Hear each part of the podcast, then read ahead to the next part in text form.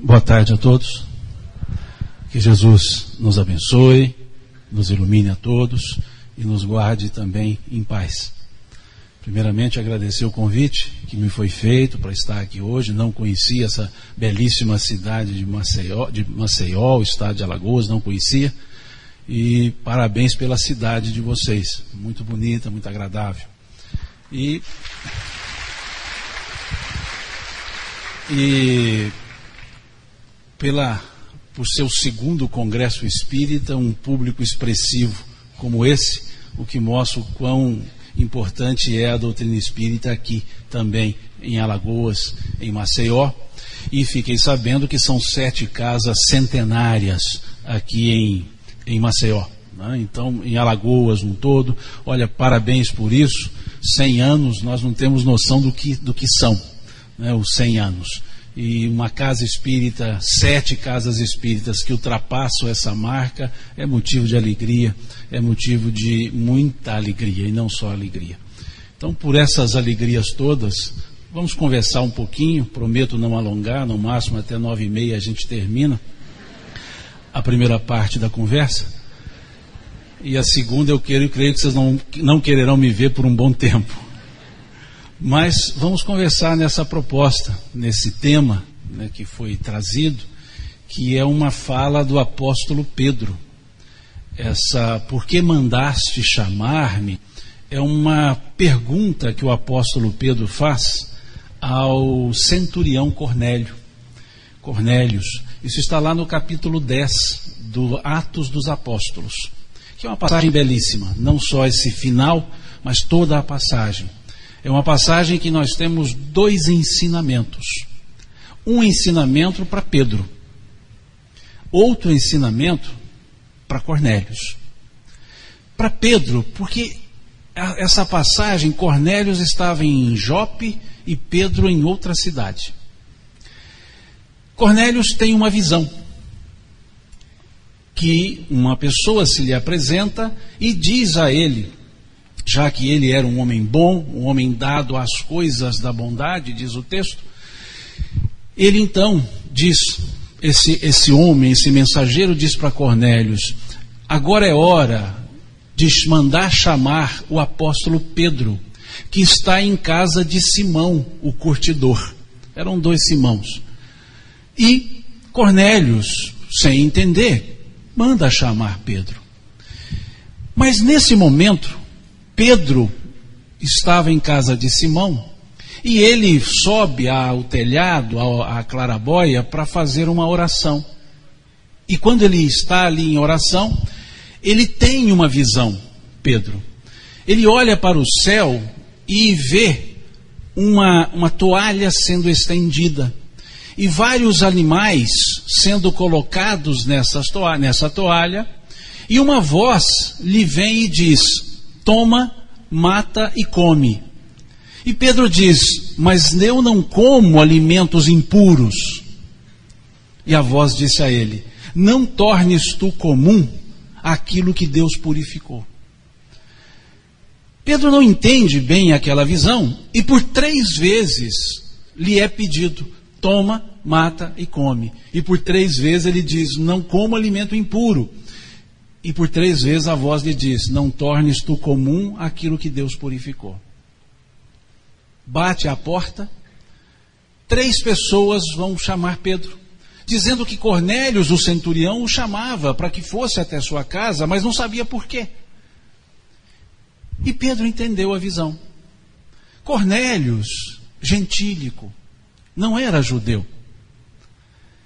Era um povo impuro, na visão, na ideia dos judeus. E aí Pedro se lembra da visão e da resposta que lhe foi dito: Não torne tu comum, a, tornes tu comum aquilo que Deus purificou. Mostrando a Pedro que não há pessoas puras ou impuras, que aquele centurião merecia ser atendido, porque todos somos as criaturas de Deus. E Pedro entendeu o porquê daquela visão. E vai até a casa de Cornélios, o dia todo em viagem, chega a Jope, vai à porta, bate à porta, Cornélios o recebe, conta a Pedro o que tinha acontecido. E Pedro então pergunta para Cornélios: Por que mandaste chamar-me? Por que é um ensinamento para Cornélios? Por quê? Por isso a ideia do apelo, da razão do apelo. Por que Pedro foi chamado por Cornélios? Por que nós chamamos, clamamos por pessoas para nos dar ajuda?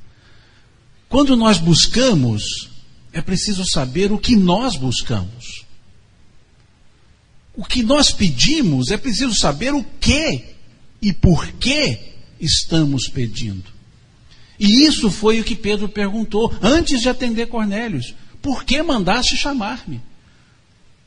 Para que ele pudesse dizer qual o motivo, para ele saber, o próprio Cornélios, por que ele estava chamando. E Cornélios, e Pedro conta a visão que teve para Cornélios. E Cornélios então diz: Eu entendo por que te chamei. Porque eu quero aprender mais. Porque eu quero saber. E Pedro então começa a falar de Jesus para Cornélios. E diz o texto que naquele momento Cornélios passa a compreender e começa a falar em línguas. Ou seja, na linguagem do texto, banhado pelo Espírito. Pedro volta, encontra com os outros apóstolos, e os outros apóstolos chamam a atenção de Pedro. Por que, que ele foi atender um não-judeu? Por que, que ele entrou na casa de um não-judeu? Por que, que ele comeu na mesa de um não-judeu? Pedro conta a visão que teve, conta o que Cornélios havia falado, conta o acontecido, e Pedro diz: se Jesus, se João disse que Jesus viria e batizaria com fogo, eu vi em Cornélios a presença do fogo, porque ele falou em línguas e entendeu as línguas. E os apóstolos então disseram: Eis que entendemos que o Cristo é para todos. Todos aqueles que sabem buscá-lo, todos aqueles que sabem por que o buscam. Então, essa é a passagem de fundo que está no capítulo 10 do Ato dos Apóstolos, que nos leva a pensar essa pergunta: por que mandaste chamar-me? Emmanuel, ele comenta isso. Lá no livro Pão Nosso, ele vai comentar e vai, numa forma toda dele, bem emanuelina, vai nos dar um puxão de orelhas dizendo se nós sabemos o que nós queremos quando clamamos a presença de benfeitores espirituais. Se nós sabemos o que diremos quando clamamos pelo amparo do Cristo. Porque ele diz que chamar, mais do que isso, é porque chamou. Por isso, razão dos apelos. Qual o motivo que nós pedimos? Isso nos leva a uma outra passagem, contida no capítulo 10 do Evangelho de Marcos, quando nos fala sobre o cego Bartimeu. Uma passagem conhecida por todos nós. Diz o texto que Bartimeu, um cego de nascença, estava sentado à beira do caminho e ouviu o murmúrio da multidão e perguntou o que se passava. E as pessoas disseram: É Jesus quem passa. E então, sabendo disso, Bartimeu começou a gritar: Jesus, filho de Davi, tenha compaixão de mim. E à medida que Bartimeu gritava, as pessoas o admoestavam. O admoestavam dizendo para que ele se calasse. E quanto mais as pessoas o admoestavam, mais alto Bartimeu gritava. E gritou tão alto que foi ouvido por Jesus. E diz o texto: E Jesus, ouvindo o clamor de Bartimeu, parou e mandou que o chamassem. E chegaram a Bartimeu e disseram: Tem bom ânimo ele te chama. E diz o texto: E Bartimeu se levantando, jogou longe a capa e foi ao encontro de Jesus. E aproximando-se de Jesus, Jesus lhe perguntou: O que queres tu que eu te faça? E Bartimeu prontamente disse: Que eu veja. E Jesus diz a Bartimeu: Grande a tua fé, vê. E diz o evangelista: E Bartimeu viu e passou a seguir a Jesus pelo caminho. Imaginemos nós, se encontrássemos com Jesus, face a face, face to face, tete a tete, do jeito que quiser. Encontramos. E Jesus nos, nos olha e nos pergunta. E só podemos dar uma resposta: Que queres tu que eu te faça? Nós saberíamos responder de uma vez só? Uma só resposta? Eu saberia. Eu já estou treinando esse negócio já faz tempo. É porque eu já tenho lido essa passagem, então fui treinando. Porque vai que ele aparece e me pergunta. Se ele aparecer e me perguntar, que queres tu que eu te faça? Na ponta da língua eu já falo, me dê um tempo para pensar. Porque nós queremos tantas coisas, mas tantas coisas, que nós não sabemos dizer. Nós somos muito Marta e pouco Maria.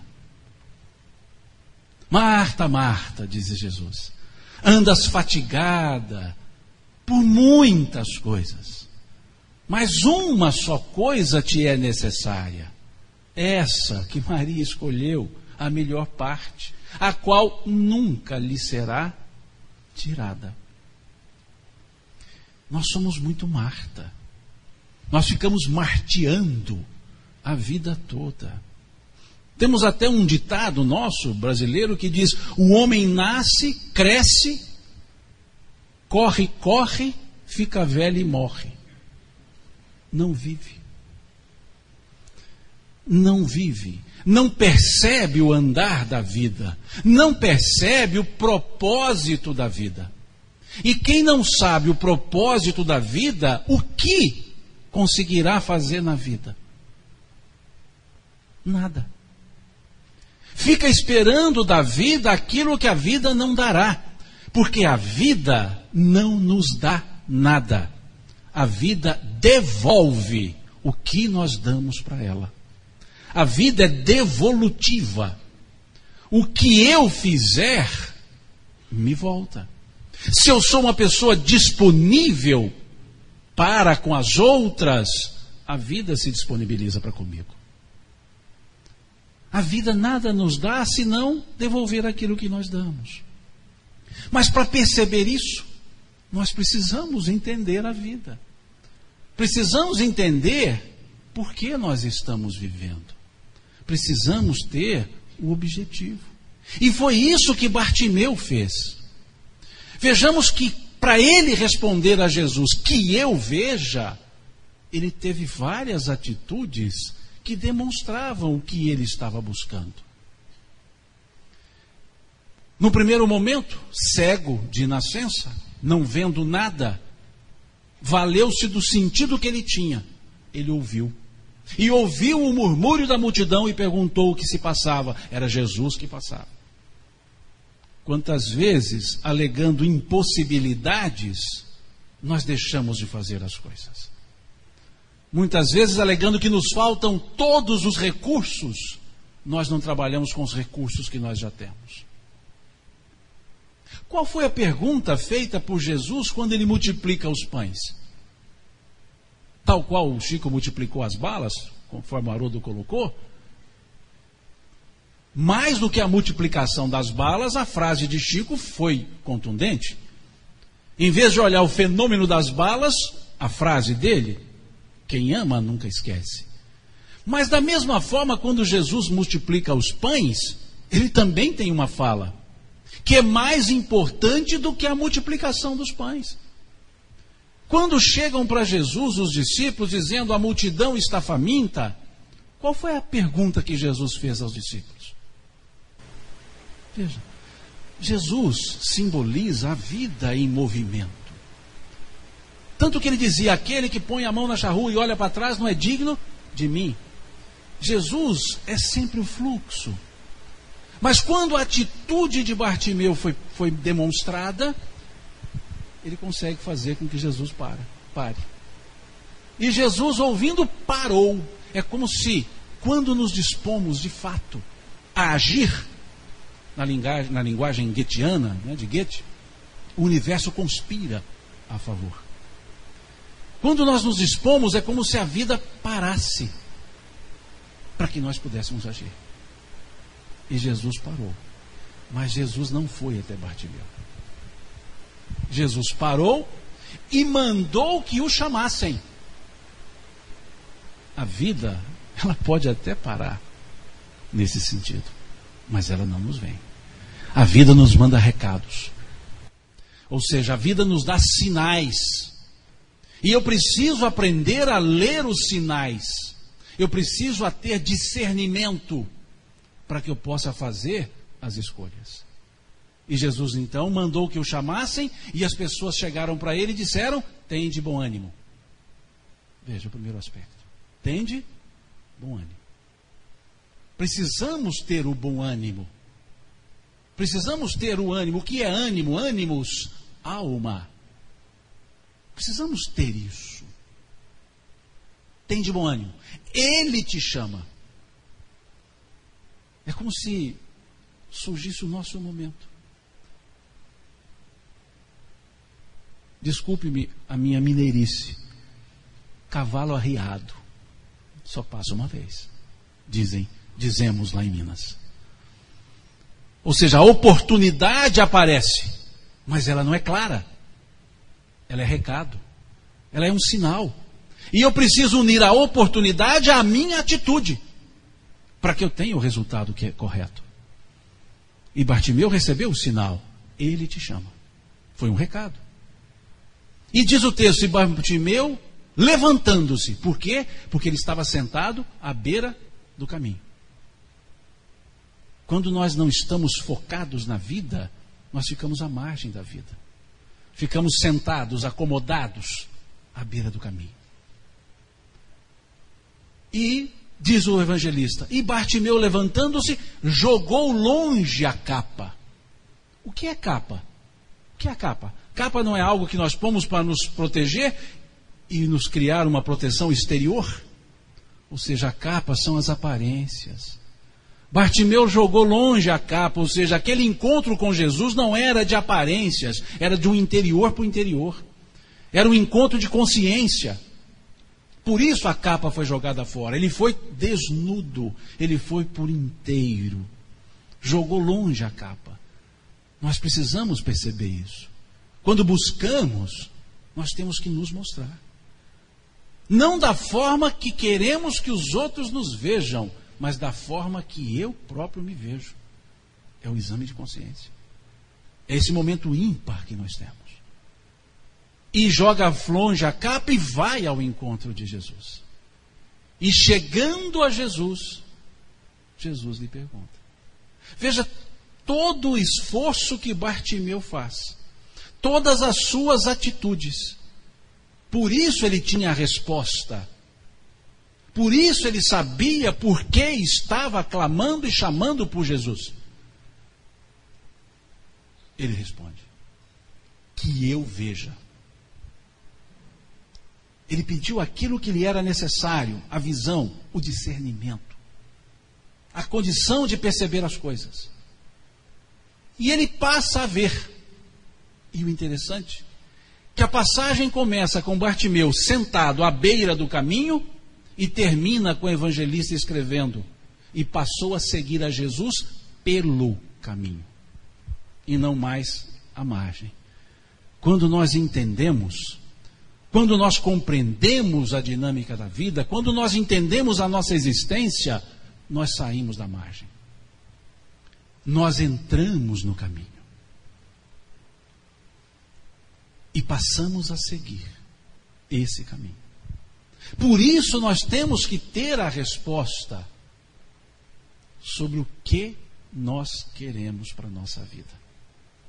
Não é mais perguntarmos-nos o que nós queremos da vida, o que nós queremos para a vida.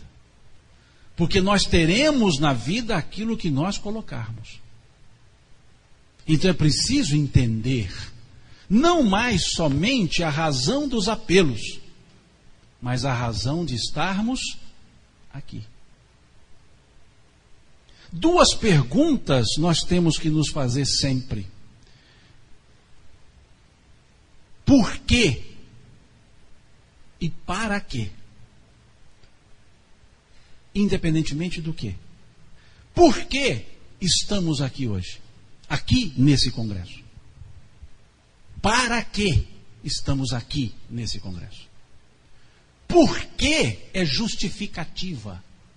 Para que é demonstração de propósito? Para que é demonstração de objetivo? Por que é só justificativa? Por que é passado? Por que estou aqui? Porque me convidaram.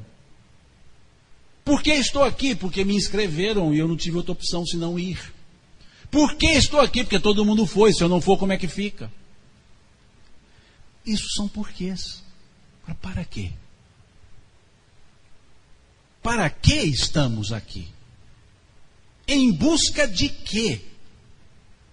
Quem não sabe o que busca, não sabe o que fazer quando encontra. Desculpe-me a, a expressão bucólica. Já viram um cachorro correndo atrás de carro? Já viram essa cena? Aqui não, cidade capital não tem essas coisas. Sei lá para as bandas onde eu moro, lá no Triângulo Mineiro. Passa um carro, cachorro sai cachorristicamente correndo atrás do carro. Mas corre, mas corre. O carro para. O que, que o cachorro faz? Vai embora. Correu, correu, correu. Mas não estava atrás de, do carro. O cachorro não seguia o carro, ele seguia o movimento. Ele seguia a onda. Assim somos nós. Humanisticamente, corremos, corremos, corremos atrás do movimento. Mas não atrás da própria coisa. Por isso temos dificuldades de saber o que nós buscamos, o que nós encontramos, de dar valor ao que nós encontramos, porque não estamos sabendo o que estamos buscando. Nós sabemos dizer por que estamos aqui, porque reencarnamos. Para que estamos aqui? Para aprender e crescer. Essa é a questão 167 do Livro dos Espíritos. Qual a finalidade objetivada com a reencarnação? Provas, expiações, aprimoramento progressivo da humanidade. Provas e expiações são porquês. Aprimoramento progressivo da humanidade são os paraquês. Não estamos aqui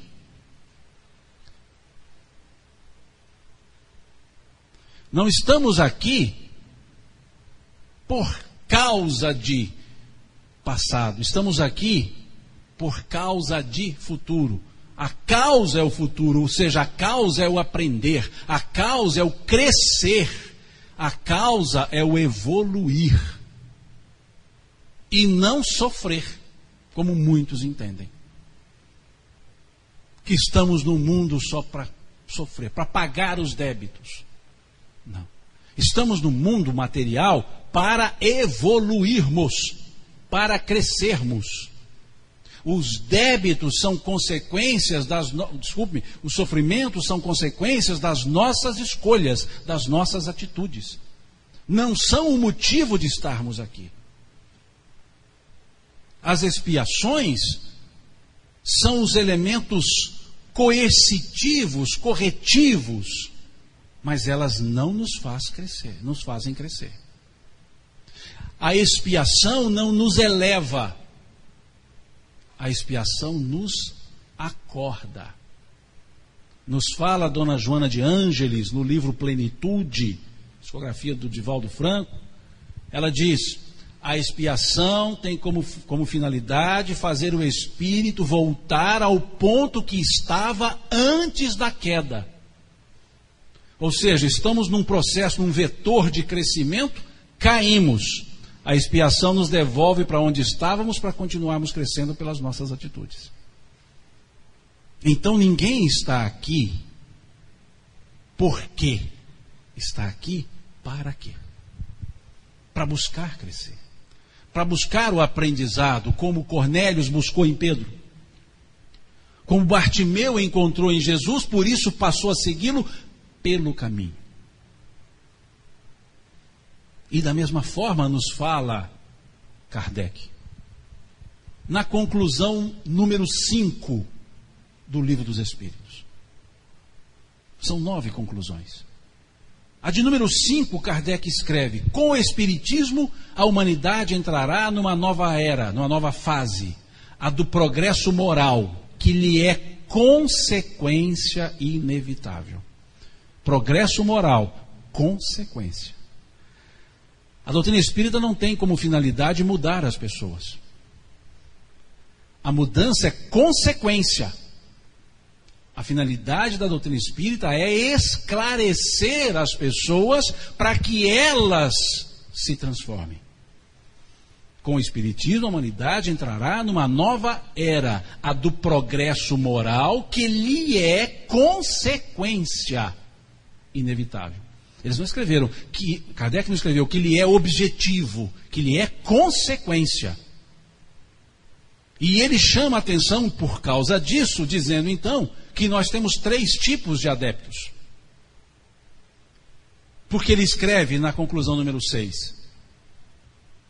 O Espiritismo se nos apresenta sobre três aspectos: os, dos fenômenos, dos efeitos morais advindos dos fenômenos e da aplicação desses efeitos na vida. Daí três tipos de adeptos: os que veem no Espiritismo apenas uma ciência de observação, aqueles que compreendem o ensino advindo desses fenômenos observados e aqueles que aplicam para si esses ensinos.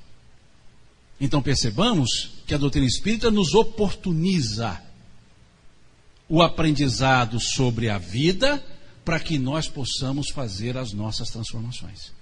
Para que nós possamos, por atitude e vontade nossa, transformarmos. Então, o apelo que fizemos para reencarnarmos foi visando o nosso crescimento e não visando o pagamento de débitos. Por isso nós temos que ter um outro olhar para com a vida material para com a encarnação. Se estamos na Terra encarnados para evoluir, e isso está na questão 132 do Livro dos Espíritos, qual a finalidade da encarnação dos espíritos? Não é reencarnação. Reencarnação é 167. 132. Finalidade da encarnação, o ato encarnatório. Reencarnação é quantitativo. É quantas vezes? O ato encarnatório, isso aqui é perguntado na questão 132. Qual a finalidade da encarnação dos espíritos? E eles respondem: Deus vos impõe a encarnação com a finalidade de vos fazer progredir. Vejam, Deus vos impõe a encarnação com a finalidade de vos fazer progredir. Então, qual é o objetivo do ato encarnatório? Evolução. Acrescentam os Espíritos. Para uns é uma prova, para outros uma missão, mas todos estão em condições de cumprir com a sua parte na obra da criação. Independentemente da posição que ocuparmos, nós somos contribuintes para o processo evolutivo. A encarnação, então, só tem essa finalidade: nos fazer progredir. Mas vê o verbo: impor. Deus vos impõe a encarnação. E onde é que fica o livre-arbítrio nessa história? Se Deus me impõe a encarnação. Vamos imaginar então, uma criancinha.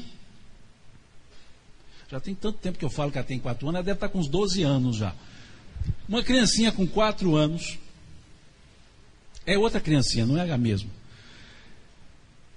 que foi acometida de uma doença, é levada ao médico, o médico analisa, prescreve, diagnostica, prescreve, e na prescrição está lá uma injeção. Criança de 4 anos sabe o que é injeção. E ela tomou porque era necessário. Foi imposto pelos pais, porque era necessário. A nossa visão é a visão de uma criança que só dimensiona parte da ação. Então, no processo evolutivo, estamos para encarnar e dizemos: não reencarno, não encarno. O de lá diz: encarna, não encarna, encarna, fui. Encarnei. Porque é necessário para evoluir. Simão, então quer dizer que nós não evoluímos? No mundo espiritual? Evoluímos, questão 230 do Livro dos Espíritos. O espírito na erraticidade progride, progride em conhecimento, mas só o contato com a matéria lhe permite aplicar esse conhecimento, ou seja, volta para a encarnação do mesmo jeito. Cresce em conhecimento, mas não em atitudes. E nos fala o Espírito São Luís, no Evangelho segundo o Espiritismo, que é por meio de uma ação material que o espírito evolui. Então veja o clamor de estarmos encarnados. Pedimos para estarmos encarnados. E quando aqui chegamos, achamos que estamos em férias. Com um pacote de férias, ao inclusive. Pronto. Só para desfrutar. Mas não é. E considerando que estarmos encarnados é para a nossa evolução, nós chegamos a uma ideia que, se estamos aqui para evoluir, tudo que nos acontece aqui só tem uma finalidade: qual? Nos fazer evoluir, mesmo os nossos erros, porque também aprendemos com eles, para não repeti-los. Um erro, diz o Espírito Hamed, em clima de acerto, não é um erro propriamente dito, mas uma tentativa frustrada em acertar. Quantas vezes tentamos fazer certo e erramos? Mas quantas vezes refazemos o erro? Quando estamos refazendo os erros, estamos respondendo a essa pergunta: por que mandaste chamar-me? Ou seja, estou respondendo para explicar por que, que eu estou aqui. Para aprender, mesmo com os erros. E crescer com os meus erros, com os erros alheios. Aprendemos com os outros quando erram, sim, para não fazer igual. Quando acertam, para copiar. E com os nossos também. E assim crescemos. É o que está no item 4 do capítulo 17 do Evangelho segundo o Espiritismo. Reconhece o verdadeiro espírita pela sua transformação moral e pelos esforços. Vejam, pelos esforços que empreende no sentido de domar suas más inclinações. O que se olha não é o resultado, é a atitude, pelos esforços. E nós queremos nos melhorar sem esforço. Chamamos para que resolva os nossos problemas. Dizemos, Deus, estou entregando para o Senhor os meus problemas. E Ele, como Deus que é, Ele devolve para a gente. Porque Ele vai dizer: os problemas, você disse certo, são seus. Estou entregando os meus problemas, então não são problemas dele, são nossos. Ele fala, então te devolvo e te dou uma forcinha. Quando nós pedimos Deus nos ajude, nós estamos dizendo em outras palavras, Deus querendo dizer em outras palavras, Deus resolva para mim. Quando eu peço ajuda a alguém, se eu tentar carregar essa mesa, por exemplo, e peço uma ajuda, em tese, a pessoa que me ajuda fará o menor esforço, porque ele é ajudante. O maior esforço tem que ser meu. Agora, quando eu peço que Deus me ajude, eu dou para Ele a maior tarefa e viro ajudante. Por isso, muitas vezes, nossos apelos não dão resultado. Porque não estamos nos colocando em condições de sermos atendidos. É o que nos disse Jesus. Pedi e obtereis. Mas primeiro, pedi. E vejam, Obtereis, futuro do presente, o verbo. Pedi, imperativo afirmativo. Ou seja, não dá para obter se não vai pedir. Pedi, imperativo afirmativo, e obtereis. Buscai e encontrareis. Buscai, imperativo afirmativo. Ou seja, é obrigado. Para eu encontrar, eu tenho que buscar. Buscai e encontrareis. Batei e abri-se-vos-á. Batei, imperativo afirmativo. Abri-se-vos-á. Futuro pronominal. Mas é futuro. Encontrareis? Futuro. Mas depende de uma ação imperativa, depende de uma atitude. Eu nunca encontrarei se eu nunca buscar. Eu nunca terei abertas as portas se eu não bater para que elas se abram. Esse é o aspecto do esforço. Esse é o aspecto da consciência do para que estamos chamando a Jesus. Para que nós possamos, caso sejamos perguntados, que queres tu que eu te faça? Saber o que responder. Eu ainda continuo, me dê um tempo para pensar. Porque eu ainda não consegui chegar num ponto só. Mas eu desconfio que talvez nós poderíamos dizer simplesmente viver. O que é viver? Tem um filósofo, aliás, dois filósofos, muito conhecidos das crianças e dos pais de crianças, chamados Pumba e Timão, lá do livro, do filme Rei Leão. Eles tiveram uma situação que mostraram isso para nós. Eles tinham uma filosofia existencial. Ratuna Matata. Era a palavra filosófica. E aí eles explicaram o que é Ratuna Matata. E eles explicaram cantando, óbvio, eu não vou cantar, é lógico, em respeito a vocês. Mas diziam que viver é aprender, diziam eles. Ratuna Matata, os seus problemas você tem que esquecer. Viver é aprender. Então, esse é o aspecto. Percebamos que o ato de viver é um ato constante de aprendizado. E se percebemos que viver é um aprendizado, nós aprenderemos com tudo o que nos acontecer na vida. Aprenderemos e cresceremos.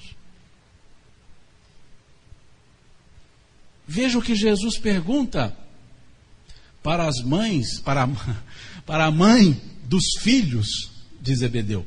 Ou seja, para a esposa de Zebedeu era mais fácil falar a esposa de Zebedeu, mas ele falou a mãe dos filhos de Zebedeu. A esposa de Zebedeu, mãe de Tiago e João. Ela chega para Jesus e fala: Senhor, quando estiveres no teu reino, sentado no teu trono, coloca um dos meus filhos à tua direita e o outro à tua esquerda. Qual Pedido de mãe. Bem característico. Caracteristicamente materno. Qual resposta Jesus deu? Mulher, sabes bem o que me pedes? Estão eles dispostos a passar o que o filho do homem passará? Aí já muda um pouco a conversa, né? Não, peraí, não, não é bem assim, a direita a esquerda. É assim, pode ser um pouquinho mais afastado. Mas veja, sabes bem o que me pedes? E a mesma coisa é para nós. Nós sabemos bem o que nós estamos pedindo? Estamos pedindo para atender os nossos desejos ou para atender as nossas necessidades? Que nos leva a outro filósofo, também das crianças, Balu. Um urso do filme, eu não fico assistindo televisão direto, não, gente. Não é isso não. Dá impressão, né? Mas não. É que eu já tive os filhos pequenos, então a gente acompanhava em parte.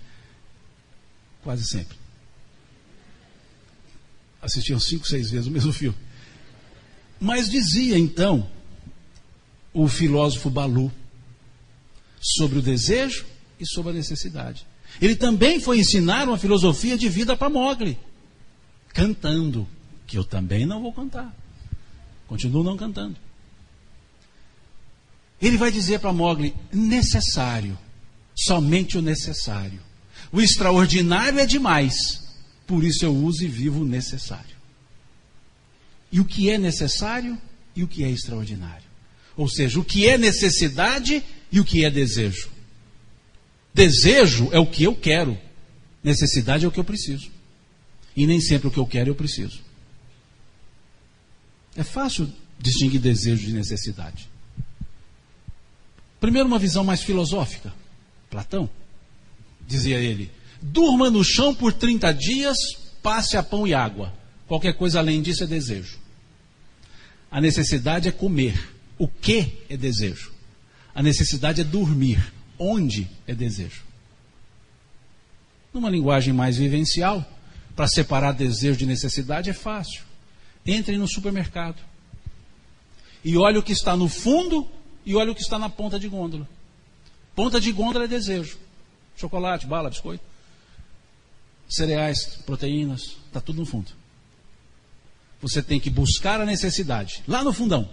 Mas passa por tantos desejos que quando você chega no fundão, no fundão não tem espaço no carrinho para necessidade. Você entupiu o carrinho de desejo e não tem espaço para o arroz, para o feijão, para a carne. E na vida é assim.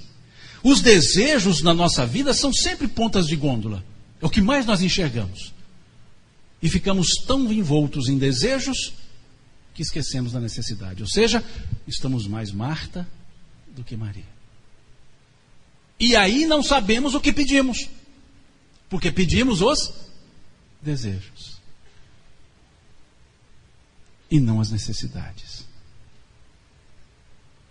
Se Jesus talvez aparecesse e dissesse que queres tu que eu te faça, nós diríamos um monte de desejos. Não é assim que pensamos? Quando pensamos em ter um ganho material, um processo megacênico, o que, que nós pensamos? Não, eu vou comprar isso, aquilo, aquilo. Veja. Percebe que junto com aquilo tudo vem a ansiedade, a não paz. Essas são as nossas necessidades, mas não estamos buscando essas, estamos buscando os desejos. Por isso a pergunta: sabes bem o que me pedes? Nós sabemos bem o que nós estamos pedindo? Nós sabemos bem o ato de viver? Então, essa é a ideia. E felizmente, nós tivemos onde buscar as explicações para a nossa existência, o porquê da existência, o para quê da existência, que é justamente aquilo que os Espíritos nos ensinaram em todo o processo da doutrina espírita. De tal forma, de tal maneira, de tal intensidade, que no capítulo 6 do Evangelho segundo o Espiritismo, nós chegamos à conclusão que o Espiritismo é o consolador prometido. Não é isso? Vocês estão acordados? Mesmo? Eu estou falando muito alto? Não, porque eu não quero acordar ninguém de sobressalto. Porque se a pessoa acorda assim assustadamente, depois fica difícil. Então, olha, se eu estiver falando alto, estiver acordando alguém, só me falar, eu diminuo o tom de voz. Tá certo? Para não ficar muito assim invisível, só levanta o dedo eu percebo. A gente vai diminuindo o tom de voz. Mas está lá colocado que o Espiritismo é o consolador prometido, concorda? Tá bom. Sendo o Espiritismo o consolador prometido, por que os espíritas não estamos consolados?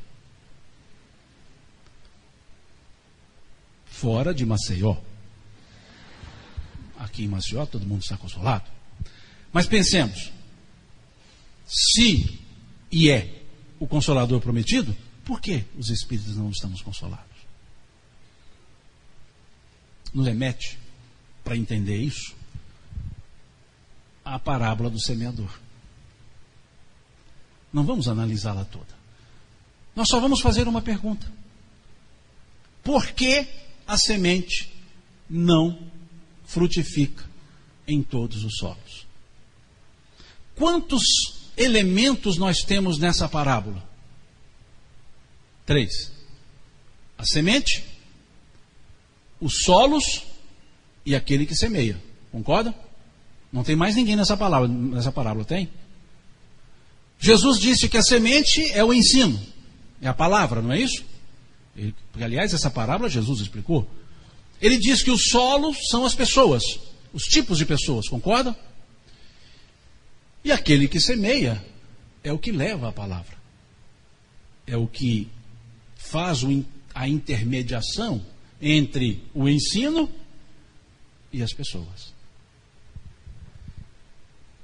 Diz o texto que parte da semente caiu na estrada, na estrada e os pássaros comeram. Diz o texto que parte da semente caiu em solo pedregoso, mas por não haver terra profunda, a semente germina, mas seca. Diz o texto que outra parte caiu no, no, no solo espinhoso, e a semente crescendo com os espinhos, os espinhos sufocaram-na. E outra parte caiu em terra boa, e rendeu 100 por 1, 60 por 1, 30 por 1. Então nós percebemos que temos três elementos e vamos fazer uma pergunta, apenas usando os três elementos. Por que a semente não germina em todos os solos? Então vamos analisar os três elementos para responder essa pergunta. A semente, então, vamos olhar só a semente. A semente era ruim, mas nós temos que nos basear na parábola para dizer que ela não era ruim. Então vamos entender por quê. Não, não era ruim. Mas vamos olhar se dá para provar que ela não era ruim? Parte da semente caiu no, na estrada. Dá para avaliar se ela era boa ou não? Não dava, porque a estrada não é o local para se semear. Mas ela era boa, porque vieram os pássaros e comeram. Embora a função não fosse ser alimento, tornou-se alimento. Então ela foi útil naquele lugar. A semente que caiu em terreno pedregoso ela era ruim? Não. Porque diz o texto que a semente germinou. Então ela era boa. Senão ela não germinava. Fator de germinação excelente. Vigor excelente. Então a semente era boa. O que faltou foi quantidade de terra. Por isso ela seca. Então a semente era boa. Caiu no solo espinhoso, de, de, com espinheiros. Mas diz o texto que cresceram os espinhos com ela. Com ela. Ela quem? a semente. Então quer dizer que além de germinar, ela cresce.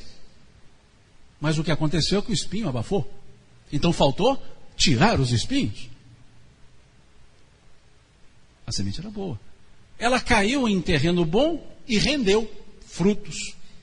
100 por 1, 60 por 1, 30 por 1. Ou seja, não há dúvida que ela era boa. Tanto germina, cresce e frutifica.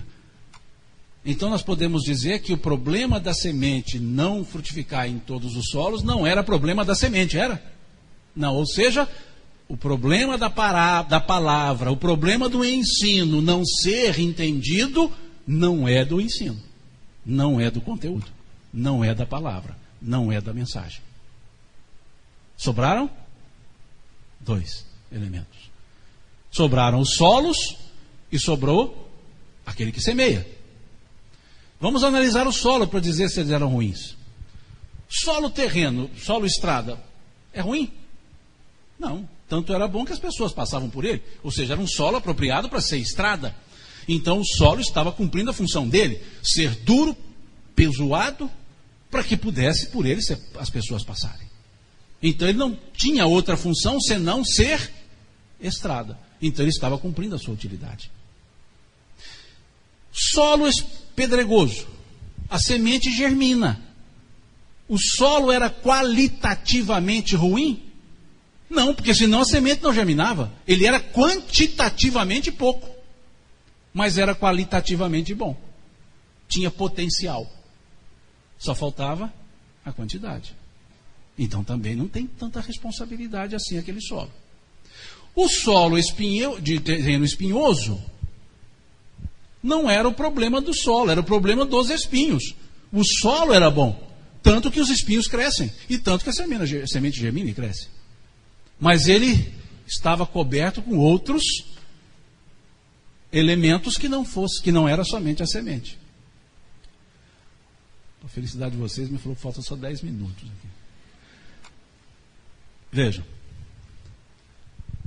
O solo terra fértil era ruim? Não, tanto que rendeu frutos. Há pessoas que cumprem a sua função, como uma estrada, Há pessoas que têm o ânimo, mas não têm a profundidade. Falta quantidade. Tem pessoas que têm a quantidade, têm o ânimo, mas tem coisas, muitas outras outras coisas que estão envolvendo. Tem muitos desejos junto com as necessidades. Mas são pessoas potencialmente boas. Em momento nenhum foi dito que o solo era péssimo. Foi dito que não tinha profundidade, faltava quantidade. Foi dito que havia outros elementos que sufocaram a semente, que era uma estrada e que era a que dava frutos. Então, o segundo elemento também não dá para dizer que a responsabilidade é dele. Sobrou o terceiro elemento. Por exclusão, onde é que está a responsabilidade? No que semeia. Se ele entendesse que estrada não é local de semear, ele não semearia. Não jogueis pérolas aos porcos. Capítulo 16 do Evangelho de João. Muitas coisas vos tenho que dizer, mas vós não podeis suportá-las agora. Ou seja, Jesus é muito claro. Mas não falou naquele momento, porque as pessoas não podiam entender. Não podeis suportá-las agora. Mas quando vier o Espírito de verdade, que da parte do meu Pai ele há de enviar, ele vos ensinará todas as coisas. E aí segue. Veja. Se tivesse percebido que aquela semente estava num terreno pedregoso e colocasse uma terra, aquilo que estava faltando teria sido suprido. Se percebesse que era preciso tirar os espinhos, a semente estaria limpa. A, a, a germinação seguiria e frutificaria. Então faltou o cuidado daquele que lida. Agora, por que não estamos consolados? A mensagem é perfeita, não há dúvida nenhuma. Os ensinos dos Espíritos são perfeitos. O momento das pessoas é o ideal, porque Emmanuel disse isso no livro A Caminho da Luz. O Espiritismo veio na hora psicológica das grandes transformações, Jesus estava em espírito humano. Quem é o artífice da nossa vida? Quem é a pessoa responsável pela nossa vida? Nós. Estamos no momento certo, estamos no lugar certo, estamos com as orientações certas, faltando-nos apenas fazer a coisa certa. Então, por que não estamos consolados? Porque nós entramos no Espiritismo, mas ele ainda não entrou em nós porque ainda não sabemos o que buscamos. Me encanto com tudo que a doutrina espírita me ensina. Talvez até entre em mim, mas ainda não saiu por mim. Porque pensemos, todos nós sabemos que somos imortais. Concordam? Mesmo? E por que temos medo de morrer? Perceberam? Temos conhecimento, mas não temos consciência. Sabes bem o que me pedes? Nós temos conhecimento, mas não temos consciência disso. Ainda não estamos naquele momento paulino. Já não sou eu mais quem vivo, mas o Cristo que vive em mim. Ainda não chegamos nesse ponto. Mas se percebermos isso, que ainda não chegamos nesse ponto, nós temos o discernimento para chegar nesse ponto. Quando percebermos isso, quando percebermos que o fato de não ser perfeito não me faz imperfeito, só não me faz perfeito. Isso é a mesma coisa, pensemos. Imperfeito, o que significa o prefixo in? Negação. Imperfeito, aquele que nega a perfeição. Então, imperfeito é negar a perfeição.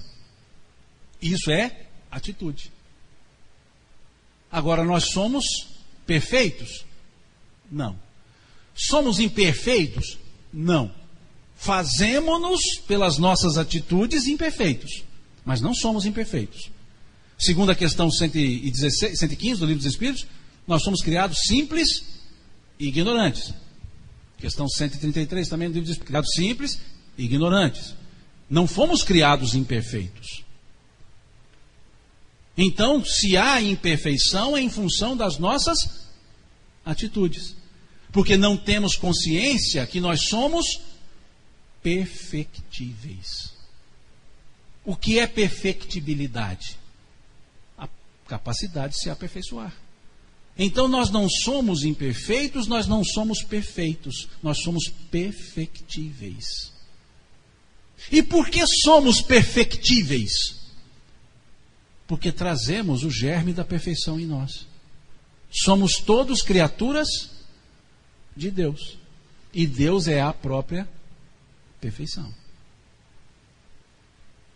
Num processo metonímico, quando olhamos um quadro, uma pintura, olhamos lá, sei lá, a Santa Ceia, nós dizemos, eu estou vendo Da Vinci. Não é isso? Em vez de dizer, estou vendo o quadro Santa Ceia pintada por Da Vinci. Não. Eu estou dizendo Da Vinci. Por quê? É uma metonímia. Eu troco o autor pela obra. Por que eu troco o autor pela obra? Porque toda obra tem essência do seu autor. E se pusermos os quadros de diversos pintores, diremos: esse é, esse é Da Vinci, esse é esse, é, esse é Rafael, esse é de Sancho, esse é, é Michelangelo. E aí vamos dizendo. Por quê? Porque cada um tem a sua essência. E nós temos o nosso autor, chamado Deus. E imprimiu em cada um de nós a sua essência.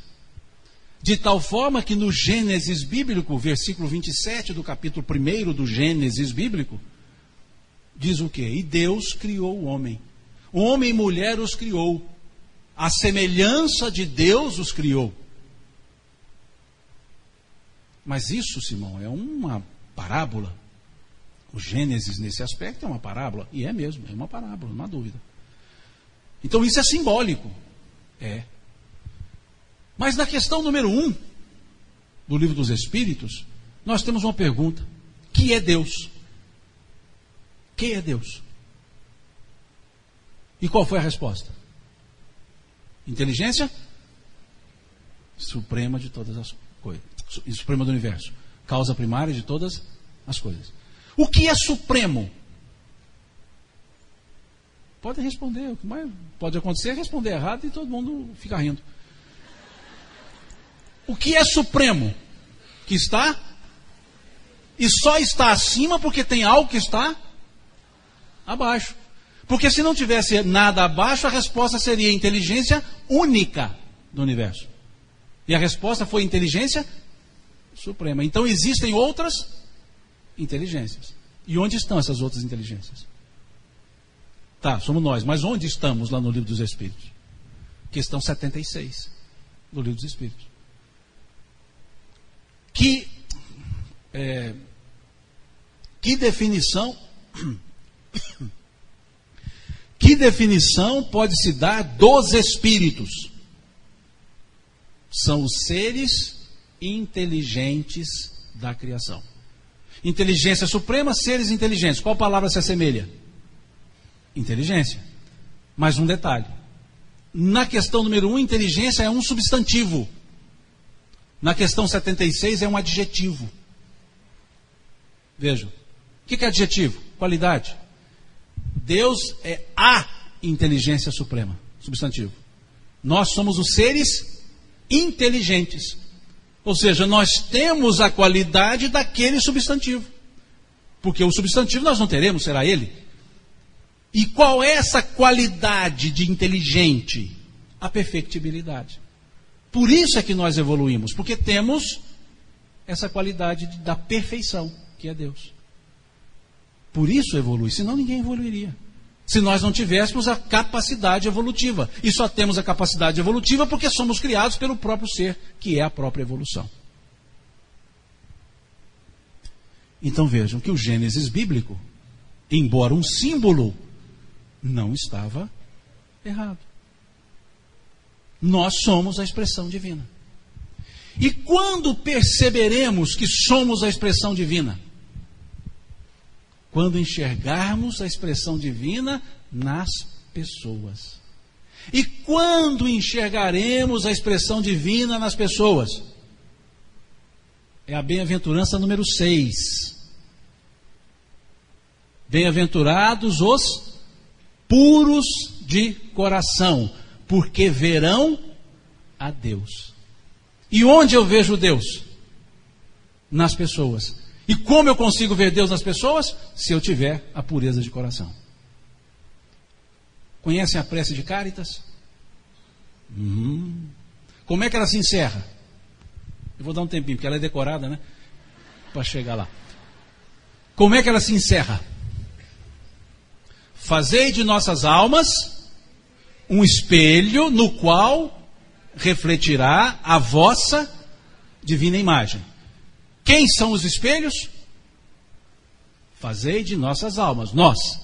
E qual imagem é refletida nesse espelho? De Deus. Veja, a vossa divina imagem. Agora, quem vê essa imagem? Quem for puro de coração. Por que então não estamos consolados? É a mesma resposta que Jesus deu às pessoas que perguntaram por que Moisés autorizou dar a carta de divórcio. Por causa da dureza dos vossos corações. Porque ainda estamos empedernidos, na linguagem do Haroldo, em si mesmados, e não enxergamos ninguém além de nós mesmos. E como eu não abro-me para o, o consolar, eu não recebo o sentir-me consolado.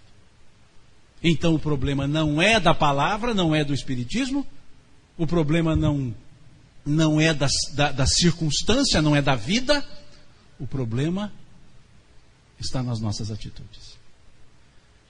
Estamos ainda na superfície. Mas podemos mergulhar nessas águas cristalinas da doutrina espírita e respirar esse consolo que ela nos dá. Qual o consolo? De dizer quem nós somos, de onde viemos, para onde vamos e por que estamos temporariamente na Terra. Esse é o consolo.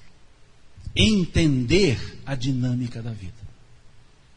E entendendo a dinâmica da vida, nós podemos compreender o que dois filósofos adultos escreveram.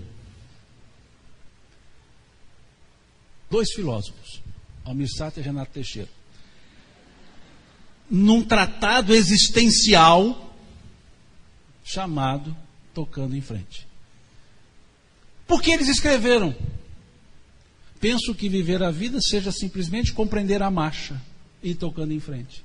O que é compreender a marcha? se não compreender a própria dinâmica da vida. Aquele que entende como é que a vida funciona, vive. Aquele que não entende a dinâmica, existe. Persiste. Lamenta. Mas não vive. Penso que viver a vida seja simplesmente, veja, simplesmente, compreender a marcha e ir tocando em frente como um velho boiadeiro, olha o trocadilho que eles fazem. Que levando a boiada eu vou tocando os dias. Boiada não leva, boiada você toca. E dia você não toca, dia você leva. E eles inverteram.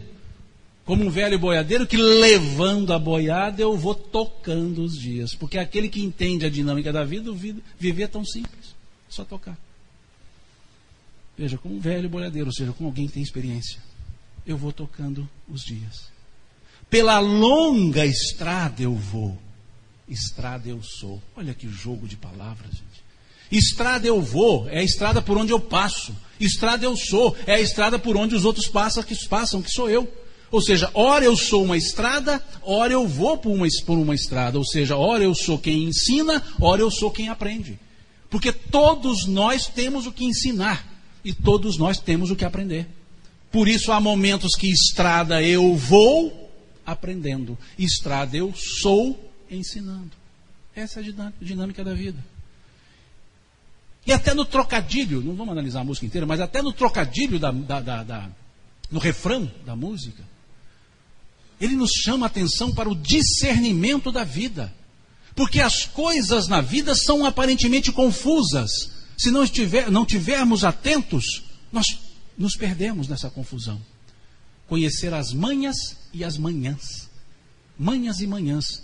Ele trabalha com aquela característica da homofonia, as palavras homófonas. Compreender as manhas e as manhãs, o sabor das massas e das maçãs.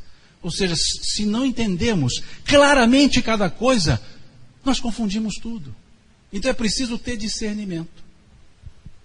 E a roteiro para esse discernimento é preciso amor para poder pulsar.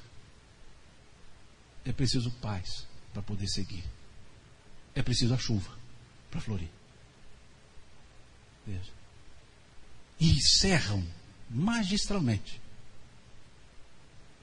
dizendo que cada ser em si carrega o dom de ser capaz, o dom de ser feliz. Por que não nos sentimos felizes? Porque em vez de buscar a felicidade em nós, buscamos-la nas pessoas. E a felicidade está em nós. Está na consciência que nós temos da nossa vida. Está na dinâmica da vida. Está na lei de Deus. Questão 614 do Livro dos Espíritos. Eu já estou encerrando. Porque a próxima placa lá é menos 5. Porque 10, 5, 0, agora menos 5. Vejam. Questão 614. O que se entende por lei natural? A resposta é a lei de Deus. Criada por Deus para a felicidade do homem. Então, por que existem as leis de Deus? Para a nossa felicidade. Tudo que é lei de Deus é para a nossa felicidade. Veja, criada por Deus para a felicidade do homem.